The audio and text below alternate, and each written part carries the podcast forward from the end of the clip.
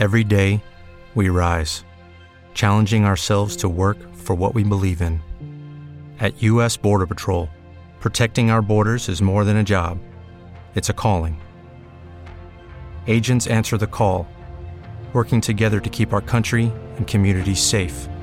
If you're ready for a new mission, join U.S. Border Patrol and go beyond. Learn more at cbp.gov/careers. Buenos días Madrid, con Eli del Valle.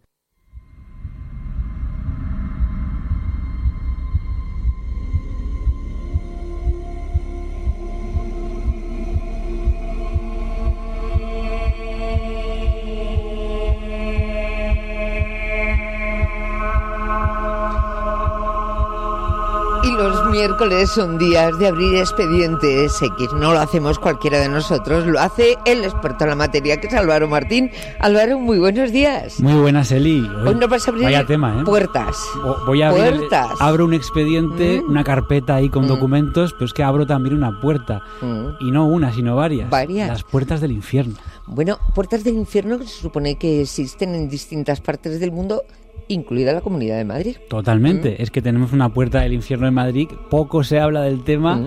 aunque sí que es verdad que es un lugar muy turístico, que hablaremos de él a continuación. Hay una lista. Mm. Bueno, por supuesto que todo esto es no oficial. Desde el infierno no se han pronunciado. No, Pero hay una lista de varias puertas. Unos dicen que son siete, otros dicen que son nueve. Yo creo que si te pones a buscar podrías encontrar 666 puertas del infierno, porque Uf. verdaderamente hay muchas y por muchos motivos. Eh, te voy a contar Mm. algunas muy curiosas, unas más conocidas y otras menos. Y vas a ver al final, Eli, y van a ver los oyentes que estamos hablando de algo universal. Que la gente no se piense que por hablar del infierno estamos metidos en teología o en cultura cristiana, vamos a decir, o judeocristiana. No, Hmm. no, ¿qué va? Es que también vamos a ir a China, por ejemplo, y vamos a ver qué diferencias hay entre todos estos lugares. Claro, para hablar de puertas del infierno, lo primero que tenemos que decir es qué es eso del infierno, ¿no? claro. y hay que creer en él.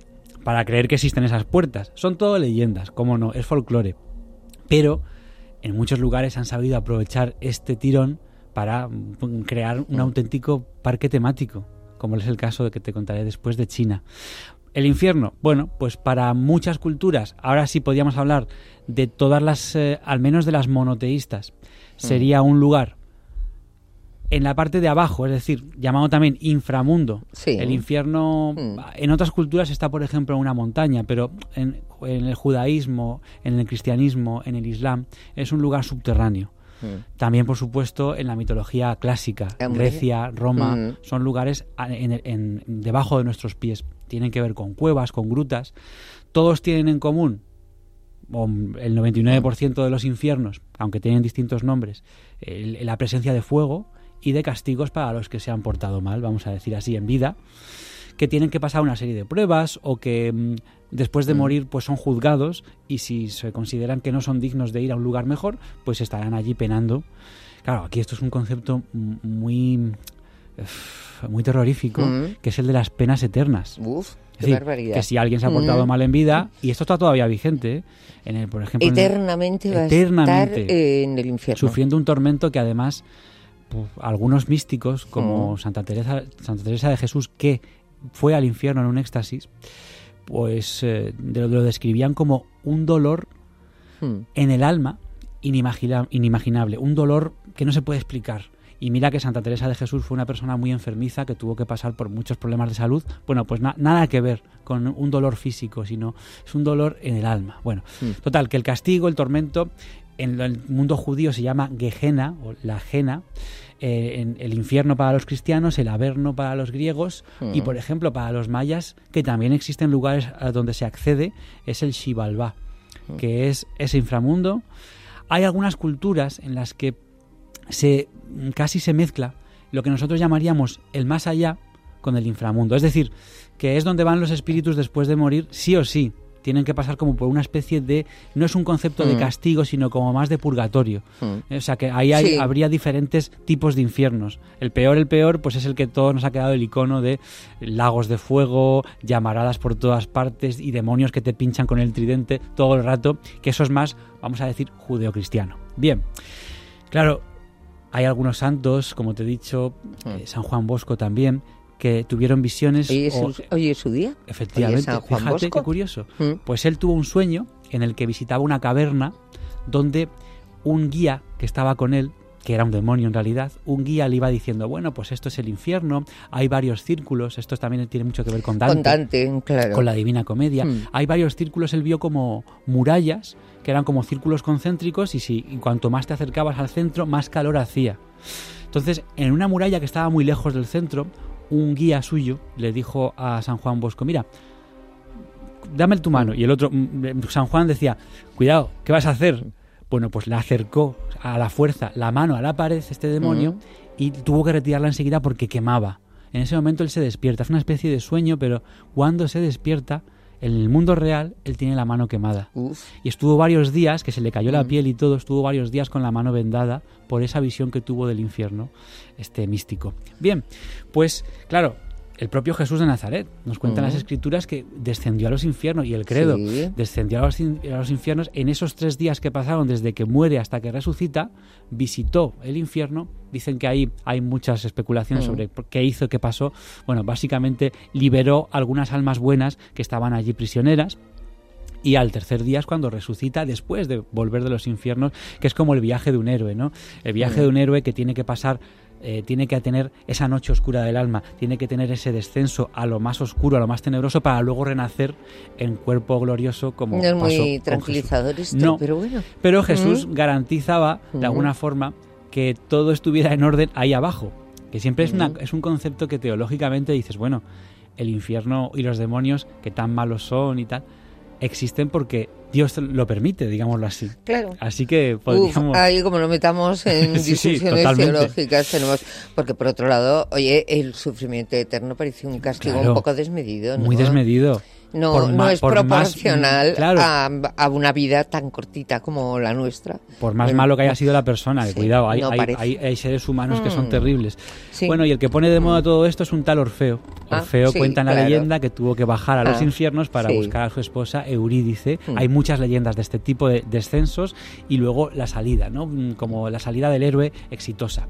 Vamos a hacer un, un repaso breve de algunos puntos que te cuento así a, abuela pluma Mm. y luego ya profundizamos en tres. puntos que- donde se cree Sí, que mm, existe digamos una puerta por llamarlo de alguna manera Sí, sí. por la cual se puede visitar el infierno por ejemplo, en, Mm. al sudeste de Jerusalén está el valle de Ginom, que es de donde viene todo la- la- el, el- el vocablo de Gehenna y etcétera, Mm. que es donde se dice en la cultura hebrea que estaría un acceso al, a- a- al infierno.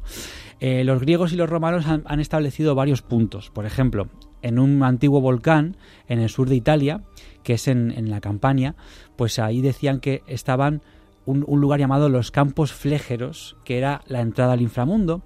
Otro lugar del que te voy a hablar en profundidad estaría en la actual Turquía, pero que formó parte del Imperio Romano, en una ciudad que se llamó Hierápolis, que hoy en día se llama Pamukkale, que ahora te cuento porque tiene una historia súper interesante. Y eh, pues otros lo han, por ejemplo, en, en, en Masaya, que es un volcán que está en Nicaragua, cuando la época de la conquista, pues unos frailes españoles bajaron hasta una parte que todavía era segura, Mm. pero vieron la lava muy de cerca y como los locales decían, pues las tribus indígenas decían que ahí había una entrada al infierno, pues por la asociación con el fuego, con las llamas, en muchas culturas el, el volcán es la entrada al infierno. Sí. Pero aquí hay una historia muy curiosa porque los frailes vieron que en fin, se quedaron tan impresionados por porque era un, vo- un volcán activo que borboteaba la lava y dijeron, bueno, pues efectivamente, tenéis razón. En esa, en esa etapa Mm. también de cristianización dijeron, sí, sí, esto es el infierno y como infierno que es, vamos a plantar una cruz en este lugar para evitar que los demonios salgan del, del, del ¿De terreno. Mm. Los locales dijeron que muy bien, que para adelante con ello y se colocó una cruz que lleva 500 años ya situada y que aunque por el tiempo la han tenido que ir cambiando, pero esa cruz está ahí, eh, digamos, bendiciendo ese volcán para que de- desde dentro no salgan los demonios. Qué curioso. En Belice tenemos la entrada al Xibalbá, que en este caso es un cenote. Mm. Sabes que allí hay muchos Sí. cenotes donde incluso hay un ¿Cierto? turismo subacuático, Sí, de espeleología subacuática, donde se han encontrado restos de sacrificios humanos, es decir, esqueletos que están ritualizados y es que se arrojaban ahí porque por ahí se entraba el Xibalbá, al reino de las tinieblas subterráneo de los mayas. Bien, pues vamos con una que te quiero contar que ya te he nombrado, Pamukkale. Mm. Es un sitio súper turístico, hay que madrugar para ir para allá, porque la gente acude en masa a estas ruinas donde existen unas antiguas termas que se puede uno bañar ahí en aguas que son muy salutíferas. Claro, y calentitas. Calentitas, están cargadas además de minerales y la gente dice que bueno, pues que son muy buenas para la piel, etcétera, etcétera. Bueno, Mm. así que hay una cola para las piscinas que, ant- que antaño fueron piscinas rituales para bañarse allí y consagrarse al dios Asclepio, que el dios Asclepio es uno de los dioses que tiene que ver con la medicina y con la sanación. Entonces allí había un llamado Asclepeion, que era un templo donde la gente acudía, los peregrinos acudían varios días y tenían, esto es muy interesante, tenían que dormir en el templo para soñar con su tratamiento, con qué, qué le iba a curar. Entonces se lo contaban después al sacerdote, que también era un médico, oye, pues he soñado esto, lo otro. Ah, vale, pues tu tratamiento va a ser así, así y así. Entonces, bueno, ahí se consagraban a Asclepio y allí se descubre en 2013, o sea, hace muy ¿Hace poco, nada? pues Mm. un equipo arqueológico descubre una entrada a una cueva de la que salen unos vapores muy tóxicos, que hoy en día está cerrada con una verja, que entre otros tiene una altísima concentración de dióxido de carbono y encuentran una inscripción que pone algo así como a Plutón y a Coré. Bueno, Plutón es uno de los dioses del inframundo. Sí. Por tanto, esa entrada, esa gruta, que es letal, que se han encontrado zorros, gatos, pájaros muertos que han volado por allí, pues han intoxicado.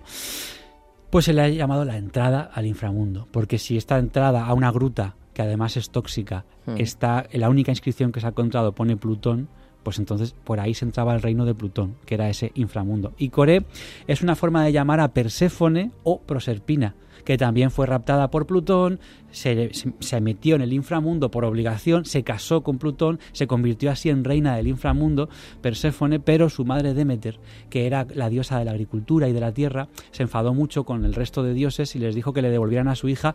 Llegaron a un acuerdo, seis meses estaría Perséfone en el inframundo, son los meses de oscuridad, del invierno, del otoño, y otros seis meses estaría fuera, que son los meses de verano y primavera, porque su madre estaría contenta y haría que todo floreciera. Entonces, Qué bonita historia. Claro, se supone Mm. que por ahí entró, según la leyenda, entró al inframundo Perséfone o Proserpina, si hablamos de Roma, en esa leyenda que se cuenta. ¿Qué pasa? Que es un lugar peligroso donde no se recomienda entrar porque los- las emanaciones sulfúricas que hay ahí, hay una grieta que conecta pues, con la corteza terrestre de donde salen, pues eso, vapores que no se deben aspirar, pueden llegar a matar a una persona. Y una curiosidad, los sacerdotes dedicados a, a esta, a este culto. Dicen que, aparte de estar castrados, tenían que ir muy erguidos porque los vapores se concentran sobre todo a un metro. Si Ah, consigues respirar por encima de un metro, que la gente de aquella época no era muy alta, Mm. pues eh, te podías librar de la intoxicación. O sea, de la muerte. Igual no de la intoxicación, pero de la muerte sí. Y, por ejemplo, hay otro lugar, pasamos página, otro, otra puerta al infierno. Hay un lugar, hay un accidente geográfico que directamente tiene el nombre de Puerta del Infierno. Está en Turkmenistán, eh, Mm. en Asia Central, y se llama el Pozo de Darbaza.